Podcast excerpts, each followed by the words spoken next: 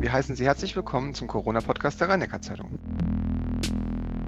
In der 78. Folge des RNZ Corona Podcasts sprechen wir heute mit Dr. Christoph Asbach. Er ist Präsident der Gesellschaft für Aerosolforschung.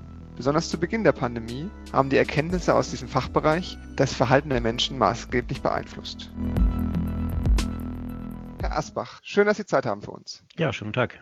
Wohin würden Sie denn derzeit am ehesten gehen, wenn es noch möglich wäre? Also auf einen dicht gedrängten Weihnachtsmarkt, in ein vollbesetztes Fußballstadion oder in ein ausgelastetes Restaurant?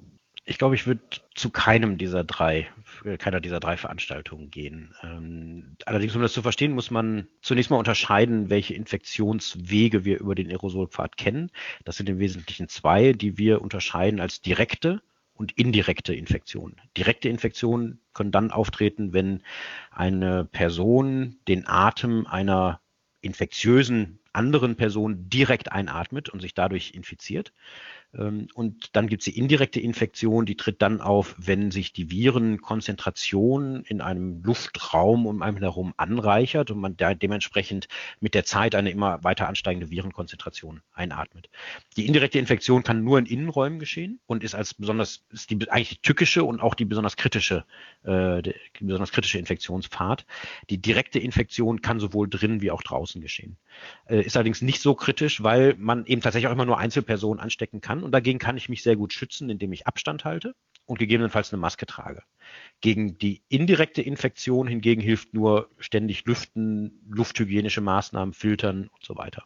Ein vollbesetztes Restaurant will ich sehr genau schauen, welche lufthygienischen Maßnahmen treffen die. Wird dort gut gelüftet? Haben die eine Lüftungsanlage und Luftreiniger da drin?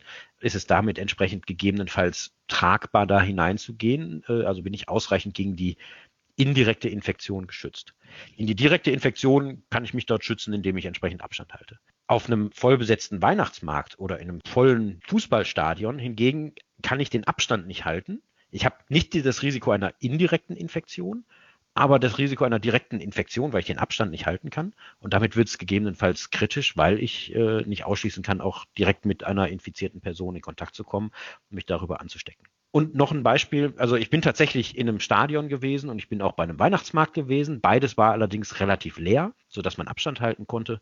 Und ich bin mit dem Fahrrad dorthin gefahren, weil wir, beim Fahrradfahren kann nicht viel passieren. Aber wenn ich an, an vollbesetzte Stadien denke oder auch an Weihnachtsmärkte denke, dann ist es natürlich so, dass die Menschen irgendwie ja doch auch dorthin und wieder wegkommen müssen. Und wenn man das in vollbesetzten Bussen oder U-Bahn tut, dann habe ich dort eben halt auch eine Innenraumsituation, wo das Risiko entsprechend höher ist. Zusammengefasst, Weihnachtsmärkte, Fußballstadien würde ich durchaus hingehen, wenn gewährleistet ist, dass ich den Mindestabstand halten kann. Wenn das nicht der Fall ist, dann würde ich davon Abstand nehmen. Vor ein, zwei Wochen kam diese eine Studie aus Göttingen heraus, die eigentlich diese FFP2-Masken als sehr sicher bezeichnet hat oder extrem mhm. sicher.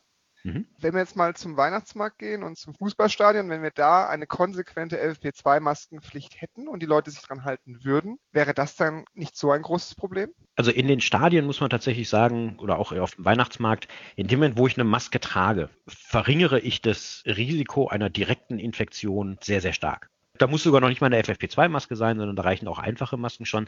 Die FFP2-Maske verringert das Risiko einfach nochmal weiter.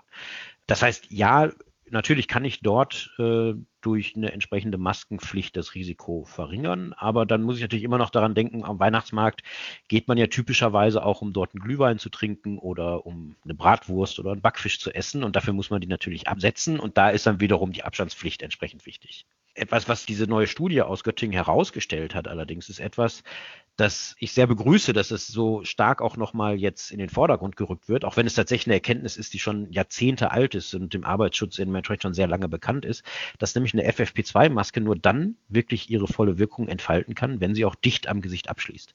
Das ist, wie gesagt, im Arbeitsschutz weiß man das seit Jahrzehnten ist allerdings tatsächlich in der öffentlichen Wahrnehmung, wenn man sich umschaut, häufig noch nicht ausreichend angekommen. In dem Moment, wo eine FFP2-Maske eben nicht dicht auf dem Gesicht abschließt, habe ich Leckagen, durch die die Luft ungefiltert entweicht oder ungefiltert auch eingeatmet wird. Das heißt, in dem Moment, wo ich solche Leckagen habe, wo die Maske nicht dicht auf dem Gesicht abschließt, geht nur noch ein Teil der Luft durch den effizienten Filter und ein Teil geht ungefiltert an dem Filter vorbei und dementsprechend können die nicht effizient wirken. Gehen wir jetzt nochmal in die letzten Wochen. Unter 2G-Bedingungen haben ja viele Veranstaltungen in Innenräumen auch ohne Masken stattgefunden und dieser Impfschutz hat sich ja neu dargestellt, indem er gar nicht so lange hält. Also war es eigentlich ein Fehler, 2G-Bedingungen ohne Masken stattfinden zu lassen in den letzten Wochen? Aus einer rein aerosolwissenschaftlichen Sicht muss man sagen, ja, die Impfung schützt ja nicht komplett gegen eine Infektion und auch nicht gegen Infektiosität. Sprich, es können auch Geimpfte infektiös sein. Und am Ende geht es darum, dass man eigentlich eine, eine Veranstaltung nur stattfinden lassen sollte, wenn möglichst sichergestellt ist, dass sich keine infektiösen Personen darunter befinden. Man muss aber auch sehen, dass diese Erkenntnis natürlich erst im Laufe der Zeit gewachsen ist dass man das anfangs anders erwartet hatte und dass sich das so nicht bewahrheitet hat. Dass eben man durch die Impfung auch nicht sich nicht infizieren kann und auch nicht infektiös sein könnte. Das heißt, da hat man einfach dazugelernt und das ist das normale Wesen der Wissenschaft, dass neue Erkenntnisse ermittelt werden und dass man darauf eingehen muss.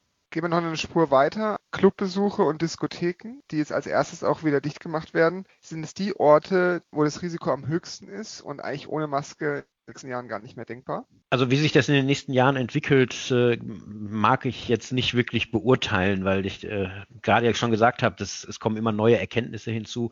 Das Virus entwickelt sich auch weiter. Wie sich das entwickelt, glaube ich, kann momentan ja niemand vorhersehen. Deswegen äh, wie eine Prognose abzugeben, wie es in den nächsten Jahren abläuft, traue ich mir da tatsächlich überhaupt nicht zu. Tatsächlich ist es aber natürlich schon so, dass Clubs und, und Diskotheken Bereiche sind, die potenziell sehr kritisch zu beurteilen sind. Ich habe, gerade wenn die voll sind, Leute auf sehr engem Raum, sehr dicht zusammen. Die Leute bewegen sich, sie tanzen, sie sprechen sehr laut, wenn sie sich unterhalten, weil die Hintergrundbe Hintergrundgeräusche halt sehr laut sind durch die Musik, die dort läuft. All das sind Dinge, die dazu führen, dass wir stärker atmen, tiefer atmen und mehr gegebenenfalls dann virenartige oder virenhaltige Partikel emittieren mit der Atmung. Und dadurch kann eben entsprechend eine die Virenkonzentration sich erhöhen. Man hat die direkte Infektion, die da sicherlich gerade durch die, den fehlenden Abstand eine Rolle spielt, aber auch die indirekten Infektionen, weil das Ganze sich im Innenraum befindet, wo wir entsprechend dann auch eine, eine sich anreichende Virenkonzentration haben können. Kommt dann sehr stark nochmal darauf an, wie sind die Lüftungsanlagen dort vor Ort, ob man das, das Risiko der indirekten Infektion vielleicht zumindest minimieren kann, aber das Risiko der direkten Infektion bleibt einfach aufgrund der Nähe und da heile ich durchaus die Meinung, dass das ein sehr kritischer Bereich ist. Wie groß ist denn das Problem, wenn in einem geschlossenen Raum diese Viruslast deutlich erhöht ist mit gegebenenfalls anderen Varianten? Also zunächst mal müssen wir festhalten, dass es der geschlossene Raum an sich ist, der dazu führt, dass sich die Virenlast mit der Zeit erhöht. Ja, wenn wir draußen sind, dann haben wir durch den Atem, der nach oben steigt, schon immer eine automatische Verdünnung. Wir haben immer Luftbewegungen, die zu einer Verdünnung führen. Das ist in einem geschlossenen Raum eben nicht der Fall. Also das zieht zwar vielleicht nach oben, aber es kann nicht weg. Ja, das heißt, die Viren können aus dem Raum nicht abtransportiert werden. Es sei denn, wir helfen technisch nach, wobei Fenster öffnen ich hier auch schon als eine einfache technische Maßnahme äh, bezeichnen würde oder eben halt mit entsprechenden Filterlösungen, dann kann man die Virenlast da auch reduzieren. Aber generell ist es halt so, der Raum, wenn der Raum geschlossen ist, dann kann die Virenlast nicht abtransportiert werden. Kann man sich in etwa vorstellen, als wenn ein einzelner oder mehrere Raucher sich in einem geschlossenen Raum aufhalten, dann ist der Raum irgendwann komplett mit Rauch gefüllt. Ähnlich würde es sich mit so Viren entsprechend auch verhalten. Das heißt, wir haben hier einfach eine mit der Zeit kontinuierlich ansteigende Virenkonzentration, die von anderen Personen dann eingeatmet werden kann. Und das Tückische an dieser, an, an dieser indirekten Infektion ist, dass auch wenn die infektiöse Person diesen Raum schon wieder verlassen hat, die Viren weiterhin in dem Raum noch drin stehen können. Das heißt, wenn ich in einen geschlossenen Raum hineinkomme und es hat sich vorher in diesem Raum eine infektiöse Person aufgehalten, dann kann ich immer noch diese Virenlast, die vorher dort hinterlassen wurde, einatmen und mich infizieren, obwohl ich niemandem begegne. Ja, und das ist eigentlich so das Kritische an dieser indirekten Infektion, die aber, wie gesagt, nur in Innenräumen stattfinden kann. Welche Erkenntnisse haben Sie jetzt gewonnen in den letzten anderthalb Jahren, wie lang denn diese Coronaviren tatsächlich in so einem Innenraum überleben können, beziehungsweise wie lang so eine indirekte Infektion eigentlich möglich ist. Also wir haben Erkenntnisse, ich glaube aus den Niederlanden, noch von relativ Anfang der, der Pandemie. Dort wurde untersucht, wie lange Viren im luftgetragenen Zustand noch aktiv sind und man kam auf eine Halbwertszeit von gut einer Stunde. Ich glaube 1,1 Stunden war das. Sprich, nach 1,1 Stunden rund 65 Minuten, war in etwa die Hälfte der luftgetragenen Viren noch aktiv. Das heißt, nach, also wenn, wenn das zum Beispiel über Nacht äh, der Raum leer steht, dass am nächsten Morgen noch eine Virenlast dort vorhanden ist, die Infektion hervorrufen kann, ist sicherlich sehr gering. Wenn ich aber tagsüber dort hineingehe und kurz vorher jemand da gewesen ist, dann kann das durchaus noch geschehen. Ich habe öfters gesehen, wenn ich unterwegs war oder generell, dass so bei Fahrstühlen die Leute relativ leichtfertig sind und einfach auch in Fahrstuhlmaske abnehmen und einfach rein und raus und diese Frequentierung extrem hoch. Ist es so, dass wir generell Fahrstühle meiden sollten oder vorsichtiger bei Fahrstühlen sein müssten? Fahrstühle sind tatsächlich ein Thema, wo wir als Gesellschaft für Aerosolforschung auch schon sehr früh darauf hingewiesen haben, dass man da sehr vorsichtig sein muss. Weil Fahrstühle sind sehr kleine Räume. Das heißt, dadurch, dass das Volumen sehr klein ist, kann sich auch sehr schnell eine hohe Virenkonzentration aufbauen. Gleichzeitig sind die Türen der Fahrstühle typischerweise auch im Stand, wenn die gerade nicht benutzt werden, geschlossen. Das hat Brandschutzgründe. Das heißt aber auch, dass wir eine sehr schlechte Durchlüftung haben, wenn nicht eine entsprechende ähm, mechanische Durchlüftung von vornherein vorgesehen ist. Das heißt aber in diesen kleinen Räumen, die dort äh, entsprechend in dem Fahrstuhl sich befinden, können wir sehr schnell eine hohe Virenlast aufbauen, die dann von anderen eingeatmet werden können.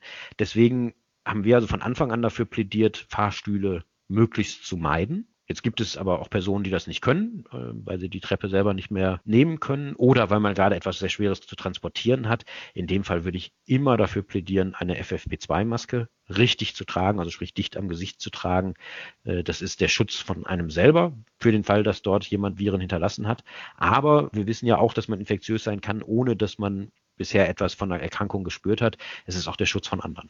Schauen wir auf die aktuellen Maßnahmen. Neu ist ja eine 3G-Arbeitsplatzpflicht bzw. eine Homeoffice-Pflicht. Sind das Maßnahmen, die Sie gut finden?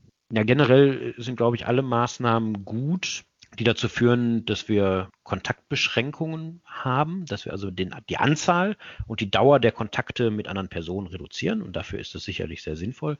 Äh, gleichzeitig geht es darum, die Wahrscheinlichkeit zu reduzieren, auf eine infektiöse Person zu treffen. Das ist das, was mit der 3G-Regelung verfolgt wird. Auch das halte ich für sinnvoll.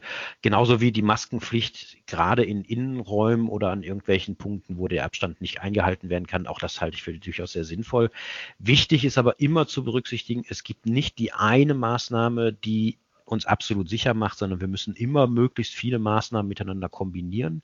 Gerade auch immer in dem Hintergedanken, es gibt direkte und indirekte Infektion und nicht jede Maßnahme ist gegen die direkte oder die indirekte Infektion gleichsam wirksam. Schauen wir auf die Omikron-Variante. Wie könnte diese Omikron-Variante aus Sicht der Aerosolforscher die Situation verändern? Also zunächst mal ist für uns als Aerosolforscher aus rein aerosolphysikalischer Sicht so ein Virus ja erstmal ein Partikel. Und was diese Eigenschaften, die aerosolphysikalischen Eigenschaften eines des Virus anbelangt, ist nach allem, was mir bekannt ist, die Omikron-Variante nicht von der Delta-Variante zu unterscheiden und auch nicht von der dem Urtypen, dem Wildtypen der, der des äh, SARS-CoV-2-Virus zu unterscheiden. Sprich, luftgetragen verhält sich das Virus eigentlich ganz genauso. Das heißt, die ganzen aerosol physikalisch begründeten Gegenmaßnahmen, Masken, Luftreiniger, Lüften und so weiter, die funktionieren ganz genauso gegen Omikron wie gegen Delta und wie gegen auch die anderen Varianten des Virus. Aber es scheint so zu sein, dass das ja infektiöser ist, was möglicherweise darauf zurückzuführen ist, dass entweder die Virenlast, die wir ausatmen, höher ist oder dass wir mit weniger Viren, die wir einatmen, uns schon infizieren können. Das heißt, die Wichtigkeit dieser Maßnahmen nimmt offensichtlich zu. Das heißt, wir müssen noch stringenter uns daran halten. Aber die, die Effizienz der Einzelmaßnahmen, die bleibt eigentlich ähm, erhalten, weil das aus, aus einer rein aerosolphysikalischen Sicht des Virus sich nicht verändert hat. Lüftungsanlagen sind ein Reizthema, vor allen Dingen, wenn sie in Schulen nicht beschafft werden oder nicht eingesetzt werden. Wie schauen Sie jetzt darauf, nach anderthalb Jahren, dass wir immer noch nicht genug Lüftungsanlagen oder mobile Lüftungsanlagen in den Schulen haben? Da ist leider sehr viel schiefgelaufen. Auch in der, dem Informationsfluss und auch in der Information generell der Öffentlichkeit, was diese Lüftungsanlagen können müssen und wofür die sinnvoll und nicht sinnvoll einsetzbar sind. Das ging damit los, dass relativ frühzeitig gefordert wurde, dass man sogenannte H14-Filter dort einsetzt oder H13-Filter. Das sind extrem hocheffiziente Filter, die eben sehr viel der Partikel, und wie gesagt, Viren sind ja nur Partikel für uns Aerosolforscher, aus der Luft herausholen, aber eben halt auch nur aus der Luft, die durch so einen Filter hindurchgesogen werden. Gleichzeitig ist es so, dass das Filter sind, die sehr teuer sind in der Beschaffung, weil es sind eben halt hocheffiziente Filter, die werden eigentlich in Reinräumen eingesetzt oder in OP-Sälen oder ähnlichem. Das sind Filter, die einen sehr hohen Luftwiderstand haben, was bedeutet, das ganze Gerät muss viel aufwendiger gestaltet werden. Ich muss einen viel leistungsfähigeren Lüfter dort einsetzen. Und das sind Geräte, die im Betrieb deutlich teurer sind, weil ich viel mehr Energie brauche, um die Luft durch diesen Filter zu ziehen. Gleichzeitig ist es aber auch offensichtlich, es geht ja nicht darum, einfach nur aus der Luft, die durch den Filter gezogen wird, die Viren rauszuholen, sondern es geht am Ende darum, in dem Raum, in dem der, dieser Luftreiniger steht, die Virenkonzentration so schnell wie möglich zu reduzieren. Und da ist die Effizienz des Filters ja nur eine Komponente. Viel wichtiger ist, die Luft möglichst häufig durch diesen Filter hindurchzuziehen. Und Sie können die gleichen oder sogar bessere Ergebnisse mit einem einfacheren Filter erzielen, indem Sie mehr Luft da durchziehen, würden aber in der Beschaffung, im Betrieb und in der Wartung beim Filtertausch wahnsinnig viel Geld sparen. Das heißt, man hätte das Ganze mit wesentlich weniger Kosten verbunden äh, umsetzen können. Das ist eigentlich das Erste, was mir so ein bisschen aufstößt in der ganzen Debatte. Das Zweite ist, es wird immer wieder versucht, die verschiedenen Maßnahmen an Schulen gegeneinander auszuspielen. Ich habe, ich weiß nicht, wie oft gehört unter anderem auch hier von unserem NRW-Gesundheitsminister Laumann, der sagte, ihm hätte niemand bewiesen, dass ein Luftreiniger besser wäre als Lüften. Immer wenn ich dieses vermeintliche Argument höre, bin ich mittlerweile zu der Gegenfrage übergegangen und frage die Leute, ob sie sich im Auto denn noch anschnallen, obwohl sie doch ein Airbag haben. Dann dämmert es den Leuten sehr schnell, dass durch die Kombination mehrerer Maßnahmen man die Sicherheit erhöhen kann und vielleicht auch muss. Deswegen plädieren wir von der Gesellschaft für Aerosolforschung von Anfang an dafür, Lüften und Luftreiniger, nicht Lüften oder Luftreiniger. Dieses oder ist völlig deplatziert. Es geht eigentlich darum, Maßnahmen miteinander zu kombinieren. Und das Lüften, was als Nonplusultra dargestellt wird, ist natürlich eine absolut sinnvolle und notwendige Maßnahme. Das, das muss gemacht werden aber es schützt nicht hundertprozentig gegen eine Infektion. Also außer wenn ich das, das Fenster kontinuierlich offen lasse und dafür sorge, dass ich einen gewissen Durchzug habe. Im Sommer ist das vielleicht möglich, aber jetzt steht uns der Winter bevor. Es ist regnerisch, es schneit teilweise, es ist windig, es ist kalt draußen. Da werden die Fenster eben nicht so häufig geöffnet, wie es vielleicht sein sollte. Der Luftreiniger kann aber die ganze Zeit durchlaufen. Ja, das, da sieht man schon, dass eigentlich die Kombination von beidem das Sinnvolle ist. Und genau das ist das, wofür wir auch von, äh, seit Anfang der Pandemie plädieren, dass man eben die Maßnahmen sinnvoll miteinander kombiniert. Der Luftreiniger kann das Lüften nicht ersetzen, aber der Luftreiniger kann auch dann wirken, wenn eben halt nicht gelüftet wird oder nicht gelüftet werden kann. Also wäre die Königslösung ein Gerät, was einfach zu beschaffen ist, was nicht so teuer ist, mit einem konsequenten Lüften zu verbinden, damit wir das beste Ergebnis erzielen? Genau. Dazu muss man aber auch immer noch mal sehen, ich habe ja erwähnt, es gibt die direkten und die indirekten Infektionen. Gegen direkte Infektionen hilft weder das Lüften noch der Luftreiniger. Dagegen hilft im Wesentlichen das Maske tragen. Und dann, jetzt sieht man auch schon, man muss einfach die verschiedenen Maßnahmen miteinander kombinieren. Ich hatte ja gesagt, mit dem Airbag und dem Anschnallgurt.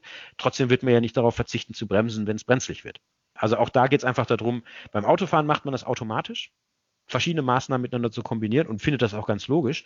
Hier muss man sich vielleicht schrittweise daran gewöhnen, dass auch hier es nicht die eine Maßnahme gibt, die alles erschlägt, sondern wir müssen mehrere Maßnahmen miteinander kombinieren dann kann man auch einen Schulbetrieb durchaus sehr sicher gestalten. Machen wir einen kurzen Exkurs nochmal dahingehend, wie Sie denn Aerosole genau messen wissenschaftlich. Wie machen Sie das genau? Ja, jetzt ist die Frage, wie viel Zeit wir noch haben. Denn das, da könnte ich, glaube ich, stundenlang drüber reden. Es ist eine sehr komplex, also es gibt kaum eine einfache Antwort auf diese Frage. Zunächst mal müssen wir festhalten, wenn wir über. Vielleicht versuchen Sie es in anderthalb Minuten, wenn es geht. Also für den okay, Laien. Also Aerosole, wie sie in der Öffentlichkeit dargestellt werden, sind ja dann das ist eher die umgangssprachliche Definition als die feinen Tröpfchen, die wir ausatmen. Als Aerosolwissenschaftler bezeichnen wir als Aerosol aber eigentlich Luft mit darin verteilten Partikeln, die fest oder flüssig sein könnten. Ja, also das alles ist ein, ein Aerosol. Es gibt verschiedene Verfahren, um die zu messen. Die hängen ganz stark davon ab, wie groß sind diese Partikel. Wenn wir über größere Partikel reden, in der Größenordnung, wie wir die zum Beispiel ausatmen, da reden wir über Partikel, die beginnen bei 0,1, 0,2 Mikrometer und können bis zu einigen zig Mikrometern hochgehen, ist es tatsächlich so, dass man überwiegend Verfahren nutzt, wo man diese Partikel mit einem Laserstrahl bestrahlt und dann das von diesen Partikeln reflektierte Licht misst und dann weiß man, wenn ich jetzt also immer nur ein einzelnes Partikel betrachte, die Intensität, also quasi die Helligkeit dieses Lichts ist ein Maß dafür, wie groß diese Partikel sind. Und äh, die, die Anzahl der, der Impulse, die ich dort messe, ein Maß für die Anzahl der Partikel, sodass ich dann eben entsprechend daraus schließen kann, wie viele Partikel welcher Größe habe ich darin. Was es hingegen nicht gibt, ist eine spezifische Messtechnik, die mir unterscheidet, es sind flüssige oder feste Partikel oder es sind Viren oder nicht virenhaltige Partikel. Allerdings muss man dazu auch sagen, gerade die Unterscheidung fest-flüssig ist an vielen Stellen vielleicht gar nicht so wichtig, denn diese flüssigen Tröpfchen, die wir ausatmen, die trocknen in der Umgebungsluft sehr schnell. Wir haben 100% Luftfeuchte in der Lunge und in der Umgebungsluft tatsächlich üblicherweise irgendwas im Bereich 50 Prozent plus minus. Und dann sind die tatsächlich sehr schnell getrocknet und hinterlassen nur noch einen trockenen Kern. Wie groß ist denn der Unterschied zwischen einem Meter und zwei Meter oder gar drei Meter Abstand, wenn man es mal ohne Maske besieht? Wenn wir über Abstand reden, dann geht es tatsächlich immer nur um die direkte Infektion. Ne? Also immer nur darum, dass einerseits, einerseits können wir beim Husten oder Niesen sehr große Tröpfchen äh, ausatmen. Die sind so, als wenn man wie, wie einen Ball wirft, den hat man halt so eine Flugbahn, wo, wo das erstmal ausgestoßen wird und dann geht es durch die Schwerkraft nach unten. Das ist der eine Effekt und das ist tatsächlich typischerweise in einem Meter, maximal zwei Metern sind die so weit abgesunken, dass wir die nicht mehr einatmen können. Das andere ist der, der Aerosolpfad, also diese sehr kleinen Partikel, von denen ich gerade gesprochen habe, die so 0,2, 0,5 Mikrometer groß sind. Die sind so klein, dass sie fast gar nicht zu Boden sinken, sondern sehr lange schweben können. In dem Moment, wo wir die ausatmen, hat das eine sehr hohe Konzentration ja, auch gerade eine Virenkonzentration im Falle einer infektiösen Person. Aber wir sehen halt auch, dass diese, diese Luft natürlich dann nach oben wegsteigt, weil die Umgebungsluft kühler ist als der, der Atem. Und wir sehen auch, dass sich das das ist halt wie eine Barriere quasi, gegen die wir, wir ausatmen und dann dadurch verteilt sich die Luft einfach und dadurch, durch dieses Verteilen verringert sich auch wieder die Konzentration. Und je weiter wir weg sind von einer infektiösen Person, desto stärker hat sich das verteilt, desto stärker hat sich die Virenlast verdünnt. Das hängt jetzt immer noch so ein bisschen von den lokalen Begebenheiten ab. Also wenn ich einen Wind habe, natürlich, der die, ähm, die Viren direkt zu dem Gegenüber transportiert, kann die Virenlast höher sein. Aber so als Richtwerte haben sich da zwei Meter durchaus ähm, bewahrheitet, wobei jetzt die Studie aus Göttingen gezeigt hat, dass es durchaus auch bei drei Metern Abstand noch Situationen geben kann, wo man sich infizieren kann. Generell gilt aber, je weiter entfernt, desto besser. Gibt es neue Erkenntnisse zu Aerosolen bei Geimpften oder Ungeimpften? Gibt es da einen Unterschied? Ich glaube, man muss hier nicht unterscheiden zwischen Geimpften und Ungeimpften, sondern zwischen Infektiösen und Nicht-Infektiösen. Und da gibt es meines Wissens keinen Unterschied zwischen Geimpften und Ungeimpften.